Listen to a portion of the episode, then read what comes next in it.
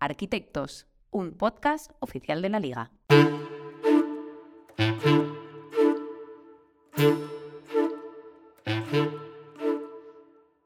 Si la arquitectura se define como el arte de proyectar y construir edificios, se podría considerar que los clubes de la liga también cuentan con sus propios arquitectos, los encargados de proyectar y construir jugadores, luego personas, pero también equipos, plantillas. Soy Roberto Benito y en Arquitectos vamos a conversar con personas implicadas en la dirección futbolística de los clubes para conocer mejor todo lo que conlleva esta labor. Hoy nos visita Luis Elguera, el director deportivo de la Unión Deportiva Las Palmas. Ya lleva casi tres años en el club liderando y reformulando el área técnica. Es todo un placer recibirle. Hola Luis, ¿qué tal? Bienvenidos Arquitectos, un placer tenerte, ¿cómo estás? Hola, buenas tardes, todo bien. Eh, la verdad que, bueno, eh, en cuanto a lo deportivo, bastante bien, el equipo va bien, así que es todo mucho más fácil. De hecho, quería empezar eh, por esa parte, por la parte deportiva y sobre todo dándote la enhorabuena por tu reciente renovación que anunciasteis hace, hace pocas semanas, tú y el presidente. Bueno, eh, ¿cómo, qué, qué balance harías de esos primeros tres años como director deportivo de la Unión Deportiva Las Palmas? Bueno, eh, lo primero, muchas gracias porque era algo que ya teníamos, eh, el presidente tenía en mente hace unos meses y, se llevó a cabo eh, no hace mucho y bueno, contento por dar continuidad a un proyecto que creo que poco a poco cada vez tiene más forma. El balance es positivo. Cuando yo llego aquí es una etapa un poco convulsa porque es después de unos años de un descenso de, de categoría y pues, los salarios eran, eran complicados. Eh, una vuelta a, todo porque, porque teníamos que generar mucho más valor en la plantilla y, y generando valor a la vez competir y eh, bajar mucho la masa salarial, ¿no? Porque estábamos bastante pasados. Bueno, tomamos decisiones, dimos muchas bajas, generamos, eh, subimos bastante chicos de la cantera. Ha habido un cambio bastante importante en la plantilla y poco en la, metodología y en el trabajo que estamos realizando. Y bueno, la verdad que contento, estamos creciendo a todos los niveles y, como te digo, eh, contento y con ganas de, seguir creciendo. Eh, renové tres años y, y a partir de, de, ahora, pues, pues a darle otros, otro plus al proyecto y seguir avanzando. Has hablado de que, bueno, habéis crecido a nivel metodológico. ¿Qué cambios has introducido en la estructura en, desde, desde que llegaste en 2020? Bueno, yo llegué justo la semana antes de la pandemia. Entonces... Vaya momento. Eh, sí, la verdad que, bueno, siempre mejor antes que... Porque igual después no hubiese llegado. Ah, es cierto. Con todo lo que conllevó la pandemia y, y bueno, eh, cómo se tuvieron que reestructurar los clubs eh, yo considero que tuve suerte.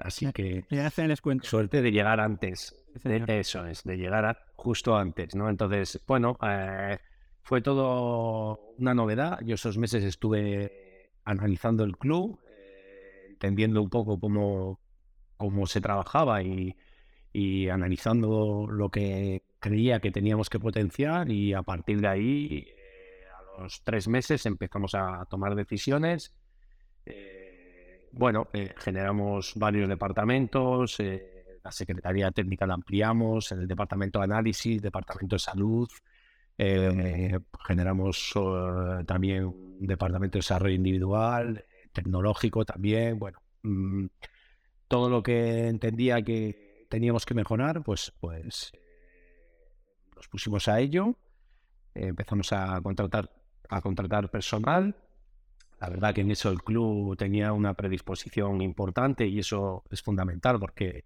tú puedes querer crear y generar, pero si el club no cree en, por ejemplo, la tecnología, pues, pues no invierte. Y si no invierte ni en personal ni en medios, pues eh, no se puede crecer. Entonces, en ese sentido, la verdad que el club entendió previa reuniones antes de firmar con el presidente y con el director general, entendieron un poco como creía yo que teníamos que caminar y, y bueno, me, dieron todas las facilidades para, para ello. ¿no? Eh, el primer año, bueno, fue difícil porque hicimos un cambio muy drástico, la plantilla cambió totalmente, tanto a, nivel de estructura como a nivel de edad, de valor, fichamos muchos jugadores de, por, la, por aquella época segunda B, primera ref ahora, eh, incluso alguno de tercera, subimos muchos chicos de filiales, eh, dimos muchísimas bajas, jugadores bueno importantes en la categoría como Rubén Castro, Mantovani de la Bella, bueno, eh, muchos jugadores que consumían mucha masa salarial y nos reinventamos. A partir de ahí, pues fuimos creciendo tanto en estructura, como te digo, creando departamentos, como en, en plantilla. ahora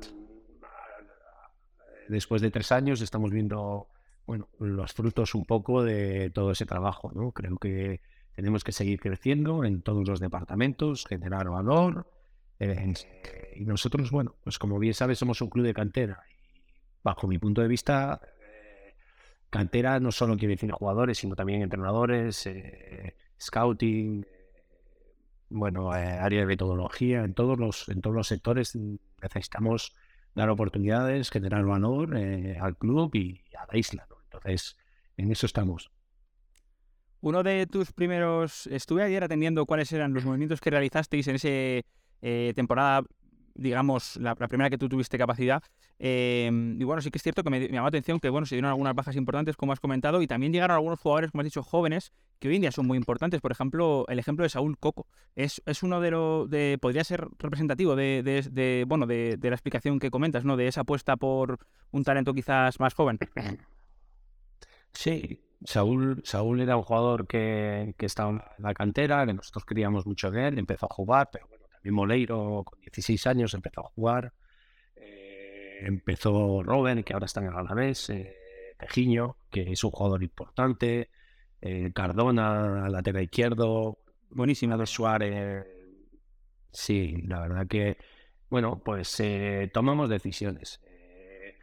creíamos que el club o el equipo en este caso mm, los jugadores no tenían demasiado valor y sí consumía mucha masa salarial y la idea era cambiar todo eso.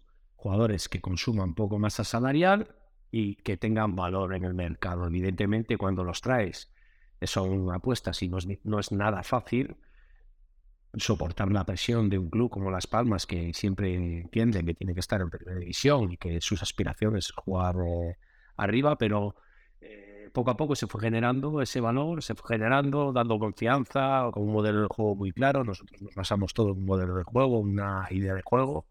Y, bueno, eh, contratando entrenadores para, para, esta, para llevar a cabo esta, idea y este modelo de juego, esta idea de club. Eh, bueno, y sin alterar mucho el plan de acción, ¿no? Nosotros teníamos un plan claro y como tú dices, eh, jugadores como Coco puede ser un poco, entre comillas, un emblema, pero hay muchos más, ¿no?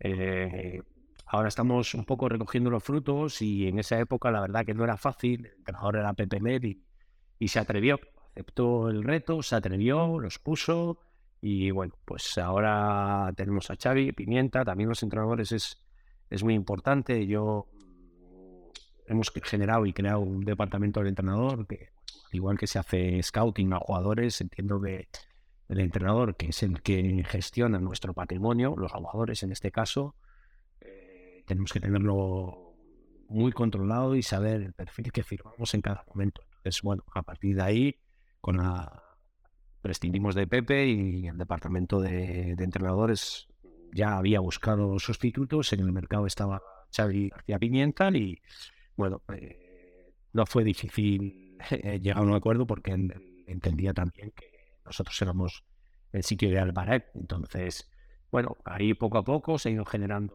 algo importante, los jugadores han ido creciendo y bueno, pero este trabajo, como, como bien sabes, se lleva ya haciendo desde hace tres años. Y bueno, sobre todo agradecer al club que entendió el proceso, que no es fácil, porque el día a día es complicado, la prensa, la presión, los partidos, los resultados, siempre es complicado y seguir un plan de acción claro y determinado no es fácil cuando no hay resultados, ¿no? Entonces, eh, al principio costó un poco, pero en eso tanto el presidente como el director general y todo el club tenía claro que, que estábamos en el camino. Eso es fundamental. Estás hablando, bueno, en reiteradas ocasiones de, bueno, de, ese trabajo del director deportivo mm, a la hora de, bueno, digamos, de, convencer a la propiedad, ya sea en cualquier caso eh, el, modelo que, adopte, pero de, ir por caminos que quizá no son buenos los más habituales y, por ejemplo, quería introducir, y lo has introducido tú porque me parece muy interesante, la decisión de, de bueno, de, darle la oportunidad a García Pimienta de, dirigir el banquillo de la Unión Deportiva Las Palmas, un técnico que, bueno, se podría pensar a priori, o, hay gente que podría pensar que no tenía experiencia profesional directamente, pese, por supuesto, haber estado en la cantera del Barça, creo que son más de 15 años. Eh, luego, eh, ¿tuvisteis dudas tú y tu equipo a la hora de, apostar por un perfil así, que, bueno, que quizá no tenía la experiencia? Eh, ¿Qué fue lo que te convenció directamente para, para hacer directamente esa apuesta? Bueno, evidentemente eh, siempre se tienen dudas. Eh, eso te hace crecer también. O sea, eh, bueno, nosotros mm, en este sentido intentamos que las decisiones que tomemos sean con fundamentos, ¿no? Y bueno, presentamos al Consejo de Administración la, y al presidente la idea Pimienta porque entendíamos que, que que tenía capacidad, que tenía conocimiento, sabiendo que no tenía experiencia en fútbol, en fútbol eh, profesional, ¿no? En primera segunda división, pero sí que un club como nosotros, que trabaja mucho en la cantera, con gente joven, con un modelo de juego muy concreto, similar al que él, él lleva viviendo durante muchos años, nos podía dar el plus eh, que necesitábamos. Eh, necesitábamos hacer crecer a los jugadores jóvenes, necesitábamos método. Él es un profesional con mucho método y eh, evidentemente sabíamos que no tenía experiencia, pero nosotros basamos nuestras decisiones en, intentar que en, intentar contratar personas con capacidad y entendíamos que él tiene capacidad.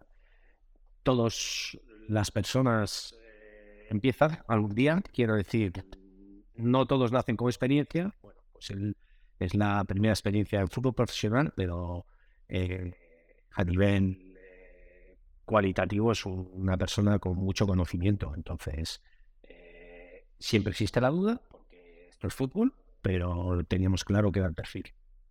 Qué bueno, qué interesante. ¿Y, ¿Y, en qué momento viste que la cosa hacía clic, digamos? Porque, bueno, de hecho, la primera temporada no coge mal el equipo porque, bueno, eh, cuando creo que erais, estabais en mitad de tabla más o menos, eh, cuando, cuando se con el equipo en enero, pero al final eh, quedasteis cuartos, bueno, jugasteis el playoff, que al final, bueno, pues entiendo que era un objetivo, por supuesto no se pudo conseguir el ascenso, pero bueno, al final jugar el playoff siempre es importante, ¿no? Al final acumular esas sensaciones de, jugar hasta, hasta el último momento por, el objetivo. ¿Y, en qué momento de, todo ese tránsito, hay un partido, un momento que dijiste, esto, esto va a funcionar, esto va por buen camino? ¿Hay algún momento especial? Mira, nosotros no empezamos bien con Xavi. Los primeros seis partidos creo que ganamos uno, bueno, no tuvimos buenos resultados. Sabíamos que, era un proceso, porque el método lleva proceso, no es de un día para otro. Cuando contratas a un entrenador tienes que intentar saber para qué lo contratas. O sea, eh, parece una obviedad, pero no lo es. Entonces, eh, nosotros no, no contratábamos a un entrenador con, con un plus de motivación que te motive, que te lleve al, máximo. No, contratábamos método y eso lleva un proceso. Entonces entendíamos que dentro de ese proceso mm, teníamos un peaje que era el tiempo y que no teníamos demasiado. La verdad que fueron seis, siete partidos que no estuvimos del todo bien en los resultados, pero sí que se atisbaban mejoras en el colectivo y en el individual. Entonces, bueno, eh, estábamos tranquilos porque veíamos esas mejoras. Eh, como te repito, no es fácil eh, tener tiempo en el fútbol porque, bueno, pues los presidentes, los consejos de administración, pues, pues necesitan resultados. Todos necesitamos resultados. Pero ellos entendieron el proceso, el proceso metodológico y, y la idea que teníamos con, la incorporación de Xavi. Eh, bueno, llevó ese tiempo, pasamos ese proceso y empezaron a venir los resultados. Pero no es un día a otro, es el día a día el que él iba haciendo crecer el equipo. No sé si, si me explico. Sí, sí, Cuando perfectamente. tú contratas un entrenador, claro, cuando tú contratas un entrenador de motivación, de que, que todos tienen su mérito, ¿eh? no es ni mejor ni peor. Estilo, Pues el rendimiento, claro, el rendimiento, por ejemplo, cuando tú contratas ese perfil de entrenador, tienes que saber que el primer partido es fundamental. Si tú sacas el primer partido y es un entrenador de motivar, pues te da rédito, ¿no? Y el, el jugador empieza a creer. En cambio, eh, cuando hay metodología y hay una idea y hay otro tipo de trabajo, necesitas un proceso que igual es un poquito más largo.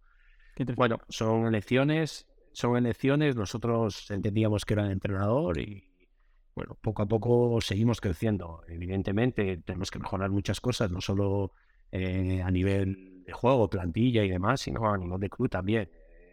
Por eso te digo lo de antes, no dudas, siempre hay dudas. Eso te hace mejorar, pensar. Incluso la, incluso victoria, ¿no? Ahora líderes también siempre hay em, espacio para mejorar, para dudar, para reflexionar. Exacto, siempre hay espacio para la reflexión, para la reunión, para intentar eh, crecer, crecer, que es un poco eh, lo que está haciendo este club a todos los niveles eh, desde hace unos años. Eh, Luis, una, una duda que me viene a la cabeza. Em, a- en este primer tramo que no arrancasteis bien, del todo bien con, Xavi García Pimienta, eh, ¿teníais alguna, algunos parámetros que le midierais eh, en los partidos para vosotros reconocer que el equipo efectivamente estaba yendo por el camino que, que queríais? Quiero decir, no sé si a lo mejor, eh, bueno, tampoco, también, otra pregunta sería qué relación tenéis con el Big Data y, y con los datos, pero quiero decir, no sé si a lo mejor teníais algunas métricas en el sentido de queremos eh, pasar más tiempo en campo rival, queremos tener un mayor eh, número de, de presiones eh, altas acertadas, que para mí es seguramente la señal de identidad de este equipo, que aprieta genial tras pérdida. Eh, no sé si teníais alguna manera de, de identificar, pese a que, pese a que no llegaban los resultados, el equipo sí que estaba trabajando en una línea que os convencía. Sí, mira, nosotros, como te he dicho antes, el departamento de entrenador no solo se en- encarga de hacer scouting a, a entrenadores, a diversos entrenadores y perfiles de entrenadores que encajen con nuestro modelo de juego. Y no, cu- cuando digo scouting, no solo es el scouting de ir y ver cómo juega el equipo, sino cómo entrena, cómo se relaciona, las ruedas de prensa, bueno, a todos los niveles, ¿no? También es el encargado, la persona es la encargada de, de analizar el propio equipo eh, tanto a nivel objetivo como subjetivo. Eh, utilizamos mucho los datos. eh, es verdad que yo soy muy pro datos, pero siempre contextualizados. Si no, mm, creo que te pueden llevar al error. Entonces, Totalmente.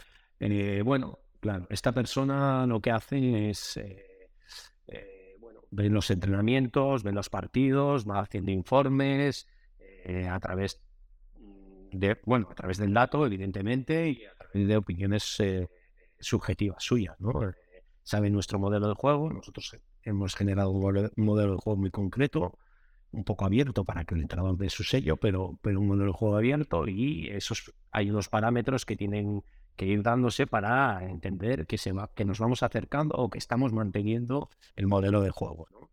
Eh, cuando nosotros analizábamos el, el equipo, quitando el primer partido, los demás partidos eh, eh, se asemejaban bastante a, a lo que teníamos. Es verdad que no llegaban los resultados, pero sí las métricas y, y la opinión subjetiva se acercaba bastante a lo que queríamos, sumado a, a los entrenamientos, el método. Xavi trabaja un método muy intuitivo, ¿no? Eh, de resolución de problemas, y entendíamos que todo eso estaba, estaba empezando a hacer efecto. Eh, como te digo, ese departamento, la verdad que lo que hace es también nos, nos, nos da tranquilidad y fiabilidad, ¿no? Eh, Estamos viendo, pero no solo vemos, sino además los datos corroboran lo que vemos, ¿no? Como te digo, contextualizándolo todo, porque nosotros contextualizamos todo el modelo de juego, eh, ya sea el perfil de jugador, el perfil de entrenador, eh, ponderamos eh, todo, todo, lo ponderamos todo para, para hacerlo único para nosotros, ¿no? Entonces, bueno, pues la verdad que se iban dando los parámetros, mm, poco a poco cada vez tomaba más forma el equipo nos acercábamos a lo que queríamos. Eh, en esto quería hacer un inciso porque Sí. eh, estamos hablando de Xavi, que mm, está teniendo bastante, muy, mucho éxito porque estamos ganando y tal, pero yo creo que no solo es ganar. Eh, mm, evidentemente estamos aquí para ganar, pero por ejemplo el trabajo que hizo Pepe Mel eh, fue muy importante, muy, muy importante. Entendió lo que quería el club, se adaptó a lo que quería el club, sacó jugadores de segunda, de, primera red, incluso de segunda red, como Robert, que vino del Betis, de tercera división, la antigua tercera división. Entonces, todo eso eh, hay que ponerlo en valor. No solo, mm, no solo es ganar al hacer crecer a un club. Pepe nos hizo crecer también. Entonces, Qué bueno. eh, Hay un proceso. Pepe, hay un proceso, hay un bueno. proceso. Ahora está Xavi y estamos encantadísimos con Xavi, estamos muy contentos, se está cuidando mucho el modelo y lo que ya no solo de juego, sino modelo de club, modelo deportivo y, bueno, estamos caminando poco a poco eh, en la dirección que, nos habíamos marcado, ¿no? En el plan de acción que tenía el club, no el día a día, sino el plan de acción. Y ahora, pues, eh, pues hay que seguir creciendo con, con este, con esta idea. Qué bueno, qué interesante. Hablando un poquito más sobre el modelo de juego, que bueno, yo creo que es evidente el, el modelo de juego de Las Palmas, al final también es una cuestión, creo que como, director deportivo, por supuestísimo sin quitar ningún mérito, Luis, pero al final creo que sí que la, Unión Deportiva Las Palmas tiene un estilo que creo que todos entendemos cuál, por dónde tiene que ir. Al final es un equipo asociativo, alegre, creo que en la isla lo agradece, ¿no? Y al final hay que ir también, es importante, ¿no? ¿Hasta qué punto es importante ofrecer a la afición eso con lo que se identifica? Bueno, para mí el modelo de juego no lo, no lo dictamina el director deportivo. Depende de dónde vas. eh, si estás en Pamplona, no puede ser lo mismo que en Las Palmas o que en Bilbao o que en Barcelona.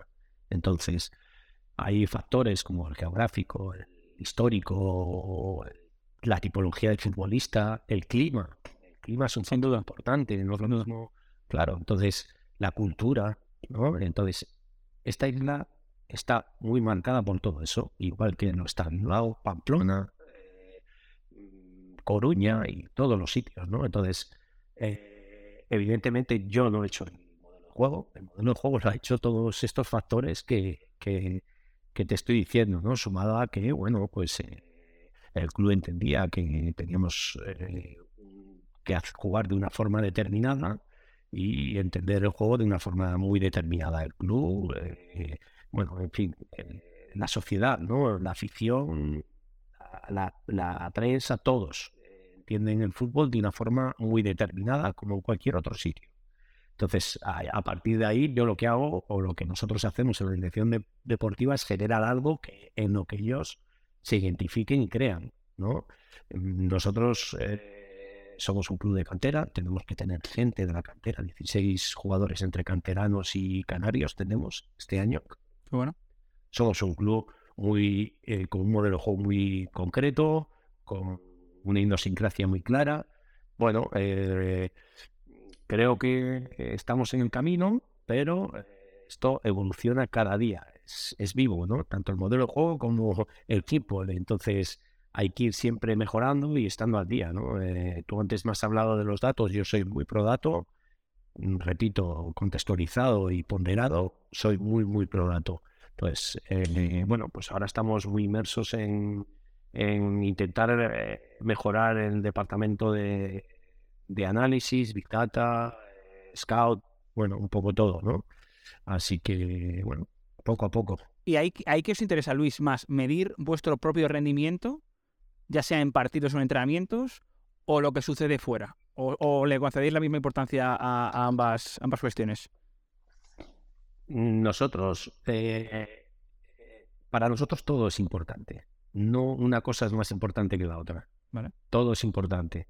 Entonces, bueno, medimos mucho nuestro propio equipo eh, a nivel físico, a nivel cuantitativo, espacial, en fin, un poco a todos los niveles, individual, colectivo, desde el control de cargas en los entrenamientos, eh, wellness control, eh, bueno, Cosas que todo hoy en día llega el fútbol para quedarse ya. Hoy en día, hace quizá años no estaban, pero hoy en día ya el club, es- es- vamos, es imposible que haya un club profesional que no lo haga.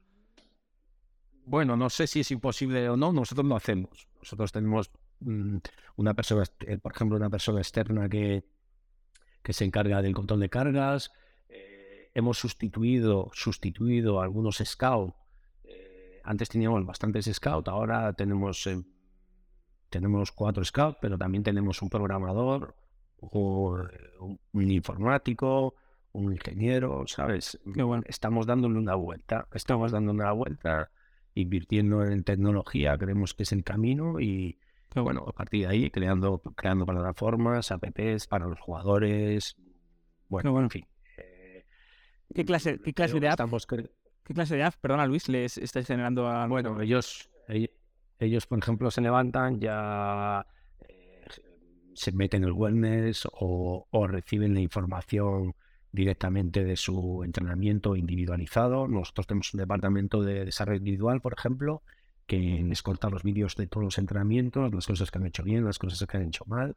Bueno, ya lo suben a la QNAP y ellos se meten directamente en la y, y bueno, ven lo que ha hecho bien individualizado o la mejora, ¿no? Pues si uno tiene que mejorar la toma de decisión, pues el departamento de desarrollo individual ya le hace los cortes, incluso está en el campo y le va diciendo, oye, acuérdate que en la última fase tienes que mejorar la, toma de decisión, bueno, o el tiro, o lo que sea, ¿no? Cada uno individualizado y personalizado. Entonces, todo eso ellos ya en el, teléfono, pues, pues se van moviendo por la CUNAP, por, por wellness, bueno, pues un poco por, generándoles eh, apps para que ellos al final hay que darles comodidad, ¿no? Y ellos al móvil ya sabes que están todo el día al móvil. Entonces, todos nosotros lo volcamos al móvil, ellos tienen sus claves de acceso y bueno, la verdad que en ese sentido, poco a poco, como te digo, estamos creciendo. Qué bueno, la verdad que de tus palabras se deducen, bueno, que, la estructura sin duda está creciendo, que se está profesionalizando, dando pasos hacia adelante. Y me gustaría abordar ahora, Luis, em, un poco más cómo se aborda a nivel teórico, sin entrar en matices o hasta donde tú quieras entrar, ¿Cómo se aborda ese proceso de configuración de la plantilla eh, entre, bueno, entre tú y tu equipo, la propiedad, el entrenador? Eh, ¿cómo, un verano tipo? ¿Cómo, qué, reuniones eh, periódicas solís tener o, de qué se suele hablar o, qué puntos se suelen dar en todos los mercados? Que, que, sean conversaciones habituales. Si nos puedes hablar un poquito más sobre todo, todo este proceso, por favor. Sí, bueno, para mí lo ideal lo ideal es anticipar tres mercados. O sea, nosotros, nosotros ahora en este mercado de invierno eh, no es fácil conseguirlo porque tienes que tener una, base importante y, lleva tiempo. Pero, por ejemplo, ya tenías que estar trabajando en este último mercado para el mercado de, invierno siguiente. ¿no? Eh, evidentemente, todos los mercados te llevan alternativas y, y suceden cosas y salen cosas pero si quieres anticipar, pues tienes que hacerlo con dos mercados. Eh, bueno, nosotros tenemos reuniones eh, casi yo, no, yo semanales, pero ellos, no te digo diarias, pero cada dos días por lo menos se reúnen. Cuando te refieres a ellos, a ellos, perdón, ¿a quién todo, todo el departamento de Scout. Vale, vale. Formador, vale. ingeniero, Secretaría Técnica, que son cuatro personas. Bueno, pues todos se van reuniendo. Nosotros tenemos un modelo y un perfil de jugador, tanto eh, a nivel numérico, me, refiero a, nivel ítems, ítems, de, datos, a nivel, como a, sí, datos, como a nivel subjetivo, ¿no? Un modelo muy concreto de jugador, eh, con unas pautas muy concretas. Nosotros entendemos que no tenemos que fichar al mejor jugador del equipo, de, no sé, de un equipo de Arabia Saudí, no hay que fichar el mejor. Hay que fichar al que mejor encaja en nuestro modelo de juego para desarrollar sus cualidades dentro de nuestro modelo de juego. Igual hay uno que es muy bueno, es un delantero, pero en nuestro modelo de juego es muy estático, alto, estático. Nuestro modelo de juego requiere movilidad y saber asociarse. Él es el mejor, mete 30 goles, sí, pero no se encaja en nuestro modelo. Entonces, a partir de ahí, bueno, pues lo que te digo, generamos unos ítems, tanto eh, espaciales como eh, a nivel numérico, o sea, de, datos físicos, datos eh, técnico-tácticos, y bueno, pues vamos encontrando perfiles. Todo esto ponderado, yo no entiendo no entiendo eh, el scouting sin una ponderación y sin un contexto. No lo entiendo. Entonces, evidentemente te pueden salir jugadores de Ecuador y jugadores de Venezuela y jugadores de España. Claro, todo eso lleva una ponderación, no sé, por decirte algo, para entendernos fácilmente, seguramente, como la bota de oro. No tiene el mismo buen ejemplo entre los goles en, claro, los goles en España que los goles en Perú. ¿no? Entonces, pues no es lo mismo, aunque haga los mismos sprints, no tiene nada que ver los goles en los sprints en Perú que los sprints en España y en el contexto que se producen.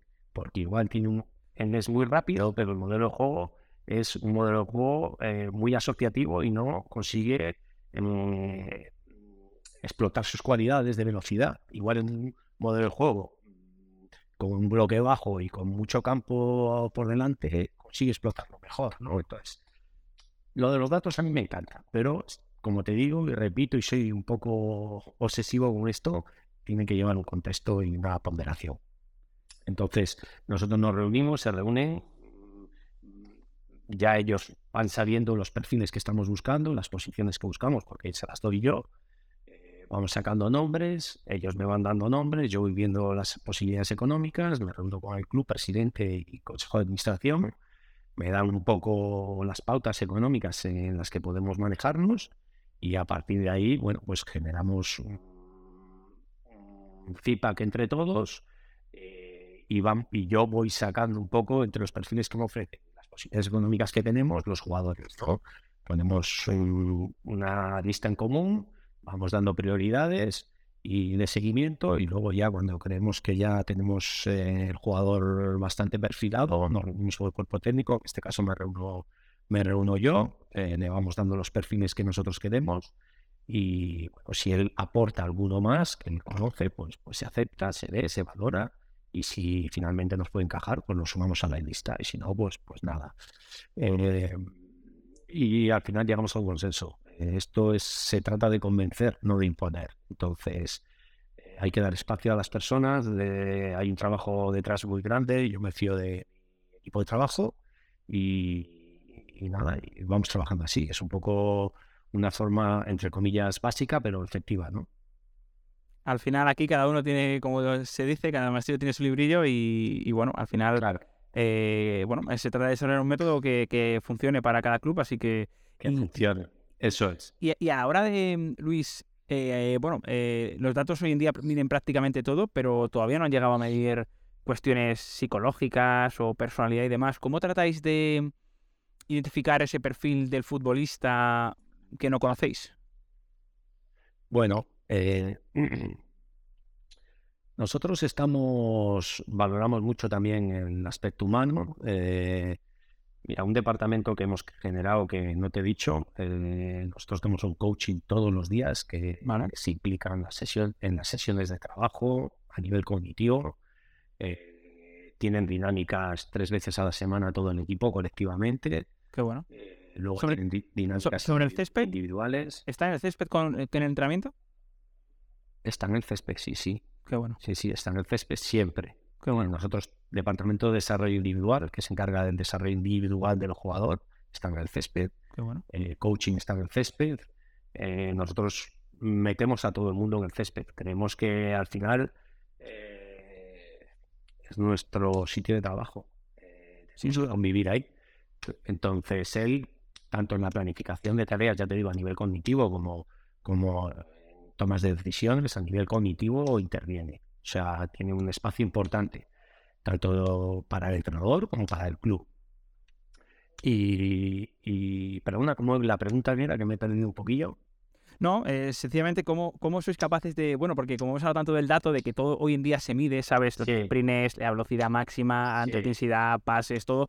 ¿Cómo sois capaces de, de, bueno, de, de, investigar, de, conseguir saber cómo es una, una, una, persona, ¿no? Eh, en ese aspecto. Ah, sí, Sí, eh, y luego, bueno, pues nos vamos a ver en directo, ya no solo vemos el partido, sino vemos el calentamiento. Para mí es muy importante el calentamiento, cómo se comporta, las ruedas de prensa que, hace, le seguimos redes sociales. Bueno, tenemos un seguimiento amplio. Eh, ahora estoy intentando implementar, intentando, vamos a ver cómo le damos forma, eh, un test antes de fichar al jugador, un test de personalidad. Bueno, esto ya se hace mucho en la NBA hace tiempo, eh, no solo para conocer, si, no solo para saber si hay que ficharlo o no, seguramente eso es lo menos importante, sino para saber exactamente la persona que viene. Vale. Y cómo podemos eh, absorber a esta persona, eh, qué necesita, qué no necesita, eh, no solo a nivel fútbol, sino a nivel pues familiar, intelectual, bueno, un poco a nivel general. Eh, es algo que me he propuesto y creo que lo vamos poco a poco vamos a intentar implementarlo para, bueno, porque eh, creo mucho en la adaptación. Cuanto antes se adaptan, más posibilidades tenemos de sacarle rendimiento al fichaje. Hay muchos fichajes que se pierden porque no hay una previa adaptación, luego se bloquean los chicos. No es fácil, ¿no? Eh, son chicos jóvenes, cambian de ciudad, cambian de ambiente, cambian de entrenador, cambian de compañeros es un reto nuevo, si los primeros días no les sale bien, se ofusca, no es fácil. Entonces, el saber un poco la personalidad, entendemos que es muy importante para esa adaptación y para que sea un proceso bastante más efectivo, ¿no? ¿Y, ¿Y, qué herramientas tenéis, Luis, una vez ha llegado al club y tomáis la decisión de efectivamente que se incorpore? ¿Qué herramientas pone el club a disposición del jugador para que esa llegada sea, digamos, lo, más, mm, eh, digamos, calma y, tranquila posible? Bueno, es lo típico, ¿no? Buscamos casa, mm, eh, algunos tienen coche, no tienen coche, les traemos el coche, la isla es un, es un paraíso, pero también está lejos. Entonces, la logística no es fácil. No es fácil la logística. Se encarga de todo Qué bueno. Con todo eso, sí. También a nivel familiar, colegios, eh, pediatras. Ahora eh, también estamos intentando, con la, a través de la fundación, eh, mm, tener la posibilidad de que las mujeres, por ejemplo, puedan hacer obra social. Vale, vale. Tengan la alternativa de poder eh, hacer algún tipo de obra social. Bueno, estamos ahí trabajando con la fundación para intentar integrar. Bueno, hay muchas, en muchos casos, las mujeres de los jugadores, y lo digo por experiencia, porque a mí me ha pasado, ¿no? Yo he estado en muchos equipos, era jugador y he estado en muchos equipos, incluso en Italia muchos años, y bueno, me he dado cuenta que al final llegas a casa y muchas veces eh, tu mujer, tu compañera, tu familia, pues no se adapta del todo porque no es fácil, ¿no? Cambiar todo, irte a un sitio nuevo, en un ambiente que no conoces, no conoces a nadie, bueno, pues es complicado. Entonces, estamos intentando dar ese paso ahora eh, a través de la fundación, que la verdad están haciendo un trabajo excepcional. Entonces, a través de ellos estamos intentando dar ese saltito ahora a nivel de adaptación del jugador. Que bueno, al final, bueno, se trata de que el jugador eh, tenga, digamos, todo su entorno lo más tranquilo posible, ¿verdad? Para, para que se centre exclusivamente en el fútbol. Esa es la idea que, bueno, que, se, dice fácil, se dice pronto, pero por supuesto conlleva, eh, es más complejo. Eh, a la hora, eh, Luis, de, hablar de tu día a día, ¿tú eres un director deportivo que le gusta estar presente en los entrenamientos? Estoy en todos los entrenamientos. Vale. estoy en todos los entrenamientos, como con el equipo. Nosotros en Barranco Seco, la dinámica del equipo más o menos llega a las 9, empiezan a las 11 a entrenar y se van a las 3 más o menos desayunan y comen aquí. Yo desayuno y como aquí también. Eh, bueno, y luego ya cuando se van, sigo en el despacho, tanto todo la secretaría técnica como, yo seguimos aquí. Eh, ¿Qué te da? Así que vivimos el día. ¿Qué, te llevas de los entrenamientos? ¿Qué, qué informaciones traes o, qué es, por, qué decides estar en los entrenamientos? Bueno, yo estoy siempre porque entiendo que me gusta mucho el feedback del entrenador, hablar con el entrenador todos los días hablo con él, todos los días antes y después del entrenamiento. Eh, cómo lo ve, cómo no lo ve, y vamos hablando y manteniendo conversaciones. Y bueno, bueno, los jugadores siempre, siempre necesitan algo y está bien que vean que estamos ahí. Eh, además, además de que yo saco mis propias conclusiones de los entrenamientos. Entonces, eh, para poder hablar con el entrenador con, con coherencia y, con capacidad de evaluar, tengo que estar presente y ver. Además de estar yo, está el secretario técnico y el departamento de entrenador, evaluando el entrenamiento, el, la metodología, un poco todo, ¿no? Así que, bueno, me, creo que es parte fundamental. Eh, ¿Qué ocurre? Que, bueno, pues hay que invertir más horas, porque luego hay que hacer horas de despacho también. Claro, claro, claro. Sí, claro. Es, por suerte nosotros los despachos los tenemos en la misma ciudad deportiva, no nos tenemos que mover, entonces ganamos mucho tiempo ahí. ¿no? Veo los entrenamientos, tengo el feedback con el entrenador, jugadores, eh, ya no solo con los jugadores, sino con los eh, responsables del departamento de salud, médicos, del coach, eh, cómo lo ve, cómo lo ve, y voy sacando conclusiones. ¿no? no sé, por ejemplo, por poner un ejemplo, nosotros el pre y el post partido, siempre hay reunión médica y está todo el cuerpo médico, sumado el coach, porque también hace parte del departamento de salud mental, pero salud también. Estoy yo, está el secretario técnico, estamos y está el segundo entrenador, está el preparador físico, el redactador. Bueno, pues entre todos y cómo llevamos los tiempos, si este está más cansado, y este. Y ahí vamos haciendo una tormenta de ideas y de conclusiones que yo soy el que menos habla, yo nada más escucho que evidentemente no tengo la capacidad que tienen ellos, pero bueno, por ponerte un ejemplo, ¿no? El pre y el postpartido, ¿no? Vale.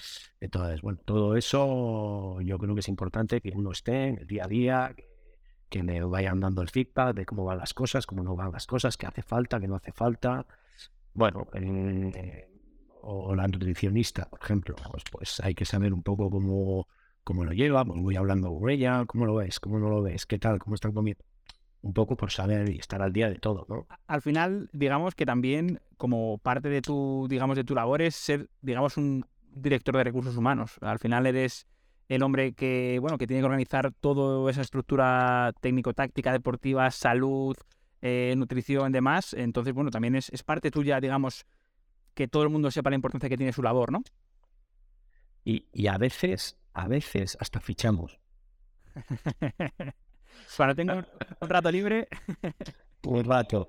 Sí, la verdad que bueno, es un poco todo, claro, sí, es un poco, sí, un poco recursos humanos, un poco también, eh, esto se trata mucho de convencer, convencer, convencer, convencer, no cansarte, porque la gente, eh, bueno, pues se va distrayendo y si tú te cansas, pues de convencer, pues toman otro camino.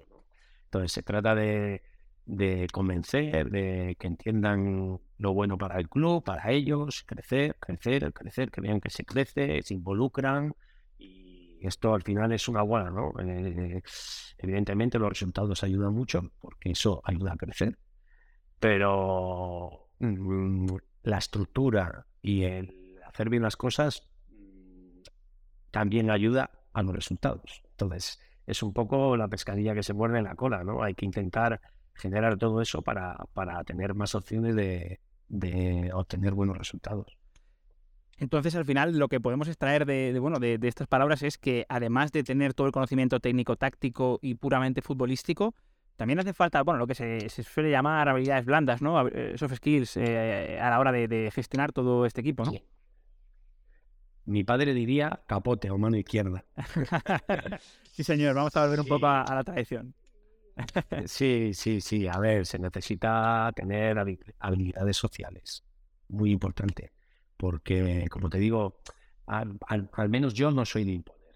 Vale. Cuando impones te das la vuelta y pasa cualquier otra cosa. Entonces, hay que intentar convencer. Para convencer necesitas tiempo.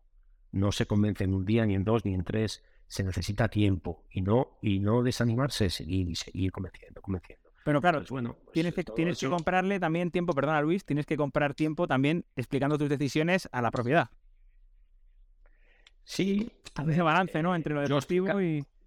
Exacto. Explicando a la propiedad y haciendo lo que ellos también necesitan que hagamos, que es sacar rendimiento al gasto, ¿no? Como, como es lógico, no puede ser de otra manera. Claro, claro, claro. Es una, al final es, es una empresa. Exacto. Es una balanza que bueno, por suerte aquí estamos consiguiendo equilibrar, pero de una semana a otra se, equilibra todo. El fútbol es así, para bien y para mal. Entonces, bueno, si yo creo que si tenemos un plan de acción y las cosas claras y una idea clara de dónde queremos llegar, cómo, eh, el día a día no te molesta tanto, ¿sabes? El verdadero ganar no influye tanto en, la toma de decisión. Eh, eh, es muy, muy importante tener continuidad en el criterio, fundamental, porque si no das bandazos. Entonces, si nosotros conseguimos hacer una estructura que tenga continuidad y criterio y continúe con la idea, pues al final el día a día te afecta menos. Y en eso estamos. Qué bueno, qué interesante, porque al final es cierto que, bueno, eh, el fútbol, palo dentro, palo fuera, eh, puede cambiar todo y, bueno, en esos momentos tener calma, mente fría para, bueno, para no tomar decisiones precipitadas eh, y demás. ¿Y hasta qué punto crees, Luis, que, que influye la suerte en todo? ¿O crees que al final también la suerte puede influir más en proyectos, digamos, que se dejen llevar por, por resultados, digamos, cortoplacistas? Mm, si tú tienes un plan, entiendo que la suerte te favorece. A ver, ¿eh? qué bueno. No quiero, no quiero, no quiero creer mucho en la suerte, porque entonces no estaría trabajando. Vale. Me dedicaría a fichar, y fichar y fichar y a ver qué pasa. Yo no creo solo en eso, creo también en las estructuras, en las personas, en el trabajo, en generar valor. Cuando hablamos, como te he dicho antes, de cantera, para mí cantera no es sacar a Moleiro es sacar a Moleiro, que el entrenador del juvenil sea el mejor entrenador de España, que el redactador sea muy cada vez mejor, darle, dar recursos al departamento de formación y captación, eh, generar valor mediante el dato, todo eso para mí es crecer. Y para mí es función de un director deportivo también, no solo es fichar. Entonces, eh, bueno, a partir de ahí cada uno trabaja como cree, ¿no? Yo creo en esto, creo en esta metodología, en esta forma de hacer las cosas y, bueno, y creo que las estructuras al final mantienen los resultados. Puedes hacer uno o dos años muy buenos, pero si no tienes estructura al final te caes. Si tienes estructura te puedes caer, pero vuelves. Vale. Tienes la capacidad de volver.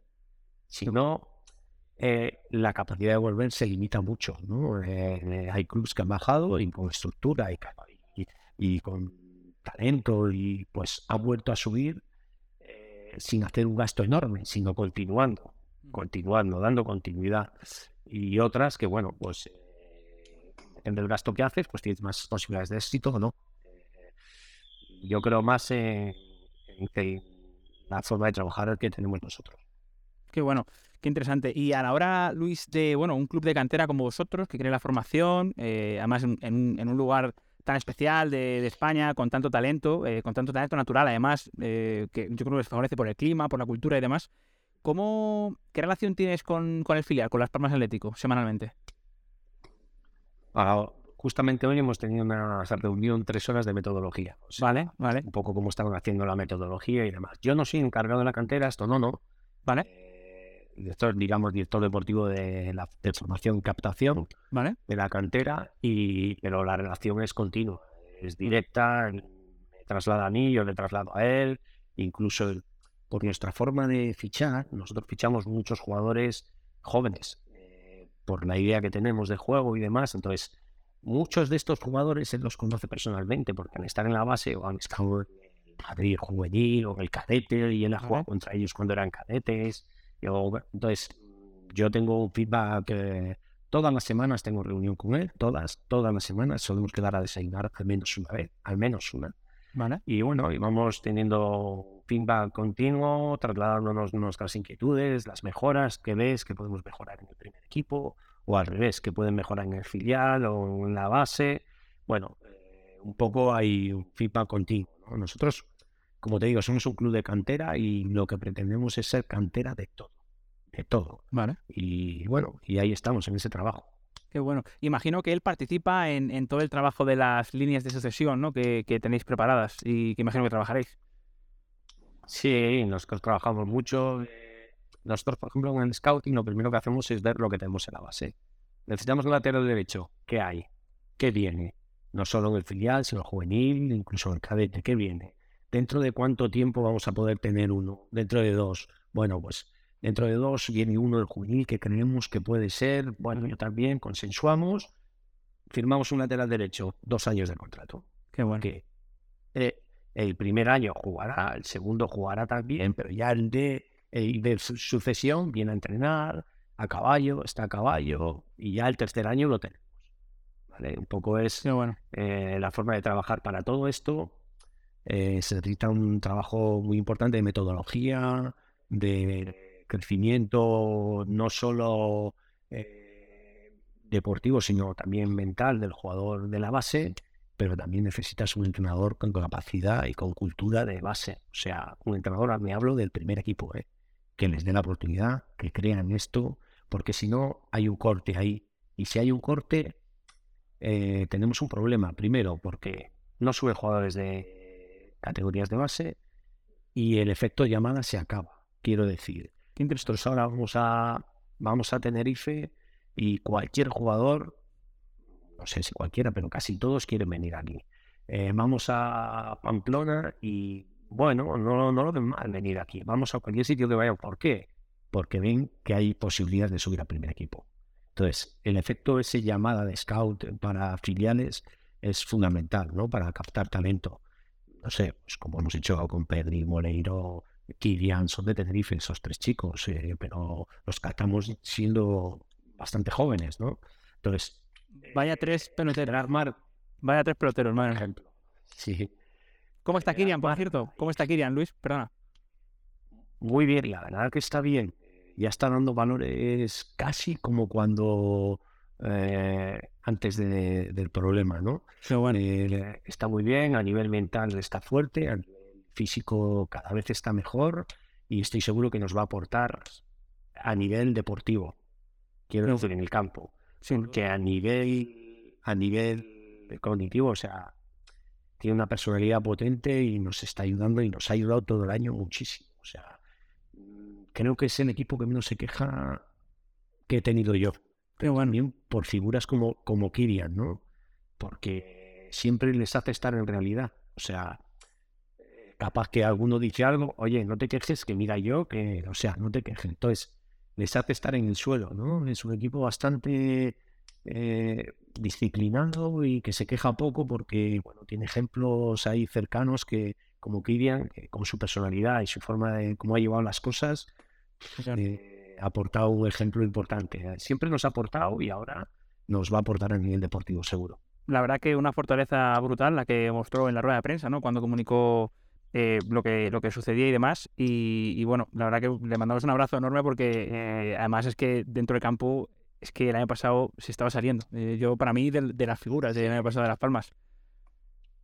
Sí, es un jugador que entiende muy bien los espacios, sabe dividir, termina jugadas, toma buenas decisiones. Eh, yo siempre he tenido, él, siempre he tenido ahí una pequeña riña con él porque él se cree más un 8-10 y yo le creo más un 8-6. Ah, vale. Un jugador todo un jugador todocampista, un jugador que se puede adaptar a cualquier modelo de juego porque tiene muy buen físico, tiene aceleración, pero tiene más frenada que aceleración. Es incapaz de, frenar, acelerar, entiende el juego, pero lo entiende más en espacios largos, grandes, para mí. ¿Vale? Y él entiende que no, que... Pero bueno, poco a poco eh, creo que va más por mi camino que por el suyo. no, es un, es un gran jugador, nos aporta mucho, mucha vitalidad, mucho entendimiento del juego, de espacios, tiene llegada, sabe comportarse en cualquier espacio bien es un jugador total. Para mí es un jugador total. Sabe jugar en cualquier zona y, en cualquier modelo. Qué bueno, qué bueno. Pues bueno, ojalá le veamos muy pronto completamente recuperado y, ya en el césped con vistiendo la amarilla, claro que sí. Eh, no te quiero quitar mucho más tiempo, Luis. Sí que me gustaría acabar con dos cuestiones con las que cerramos con todos los invitados. La primera sería conocer un perfil, bueno, un jugador o un entrenador, alguien del fútbol que a ti te haya marcado personalmente en tu carrera, ya sea de joven, actualmente, alguien. A ver, Laureano Ruiz como entrenador, sin duda. ¿Vale? ¿Por qué? Pues porque me enseñó a entender el juego. Como jugador, yo no era rápido, no era vistoso, no, era, no tenía mucha calidad. Eh, no sé, no, nunca he sido el mejor de mi equipo ni entre los cinco mejores de mi equipo, pero no hablo de, de siendo un niño con cinco, seis, siete años tampoco. O sea, y llegué a jugar en primera división por la comprensión del juego. Qué bueno. Y él me hizo entenderlo. Y él, él me hizo entender el juego. Entonces creo que es un adelantado. Incluso hoy veo muchas, muchas cosas que se hacen, las hacíamos nosotros ya hace 30 años. O sea, para mí es un adelantado, un profesor, una persona impresionante a nivel, a nivel metodológico. Para mí el mejor que he tenido siempre. Lo tuve en mi etapa inicial, pero nunca más he tenido un entrenador que me haya enseñado tanto como él. Y luego, la verdad que no he tenido muchos referentes. Siempre he sido de fijarme en lo mejor de cada uno. Veía a Van Basten, alucinaba. Veía a Roberto Baños, que luego jugué contra él, pues me encantaba. Veía, veía a Quique Setién, me gustaba. Veía, pues, es que... Sí, no, no tenía mal gusto. No, tenía mal gusto. No, no, no sé, Mauro Silva me gustaba mucho, ¿Vale? la posición, un poco que es la que yo jugaba, pero referente no he tenido nunca. Eh, siempre intentaba coger lo mejor de cada uno. Vale. Bueno, nos, quedamos con Laureano, que, que bueno, que por lo que dices sí que fue una persona que sí que te, que te marcó bastante en, en esta... A, a, mí me marcó, me marcó mucho, me hizo entender el juego en espacios, eh, siempre orientado hacia el ataque, hasta para defender atacábamos, o sea, eh, cuando tú estás defendiendo, pensar que no estás defendiendo, sino que le estás atacando al rival para quitarle la pelota, no sé, son conceptos un poco modernos. Interesante. Como hace 30 años. Totalmente, sí, sí, sí, que al final, bueno, eh, siempre pensamos que, que, bueno, que lo que sucede ahora es como lo último, pero en el fútbol, la verdad que hay muy pocas cosas que no estén inventadas ya. Al final, eh, yo creo que llevamos tantos años, ¿no? Con este juego que, que complicado. Bueno, yo, yo creo que siempre se modifican cosas y siempre hay cosas nuevas, también hay cosas de antes. Vale. Eh, que se, Igual se, se reformulan, ¿no? O se adaptan un poco a las palabras que usamos hoy en día. O... Se van adaptando. Tantos anglicismos. También. Sí, sí, sí, sí, sí. Pero bueno, la verdad que, que me hizo entender mucho el juego y además me apasionó el entender el juego. Entonces, eh, ese es un bicho, entre comillas, que cuando te pica ya no puedes parar, ¿no? Siempre tienes la, la las ganas y la idea de aprender, de fijarte en un entrenador, en otro entrenador, de acudir a una charla, bueno, de, crecer, ¿no? Creo que eh, eso es fundamental en una estructura, no solo eh, yo, sino toda la estructura que tengan ganas de aprender, de, mejorar, de crecer, de hacer crecer al club. También creo mucho en el crecimiento de las personas que están en el club. O sea, yo vengo aquí a Las Palmas, no me traigo seis personas de fuera, no. Vale. En el crecimiento de las personas, vale en, hacerles que se, se formen, pagar formaciones, en estar en continua evolución no, queda cada vez más claro que, ante todo eres un director de recursos humanos de toda la parte de la técnica del club, porque al final, bueno, te preocupas por formaciones, por su estado de bienestar anímico y demás, así que muy, muy interesante y bueno, he hablado mucho de ti, por supuesto. Y ya la última, para finalizar, Luis, eh, me gustaría saber que compartieras con, todos nuestros oyentes un hábito que a ti te venga bien eh, y puede ser eh, tanto a nivel metodológico, quiero decir que un hábito que tengáis eh, en el club o algo que tú hagas personalmente en tu, en tu área privada, pero que después te sirva a ti para, para afrontar de la mejor manera posible tu trabajo. Para mí, correr. Vale. Porque me hace pensar, estoy solo, pienso, nunca llevo cascos.